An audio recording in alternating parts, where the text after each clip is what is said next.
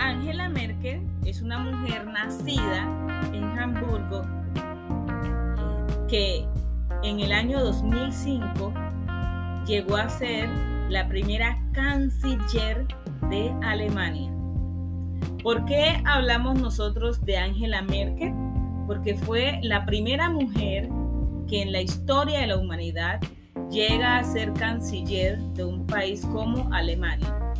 Una mujer que puede, podemos decir que tiene o que alcanzó igual o mayor autoridad que aún el mismo presidente.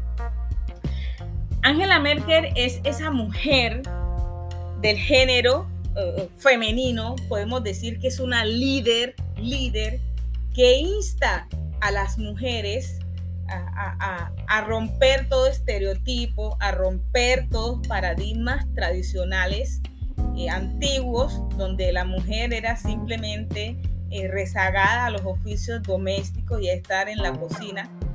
Vemos nosotros cómo es una mujer inteligente, empoderada, capaz de dirigir un país como, como Alemania, capaz de echarse a sus hombros semejantes responsabilidades de dirigir distintas instituciones, inclusive de dirigir diferentes problemáticas que tenía en ese entonces eh, Alemania y afrontar desde su posición femenina eh, las potencias mundiales que eran dirigidas por hombres.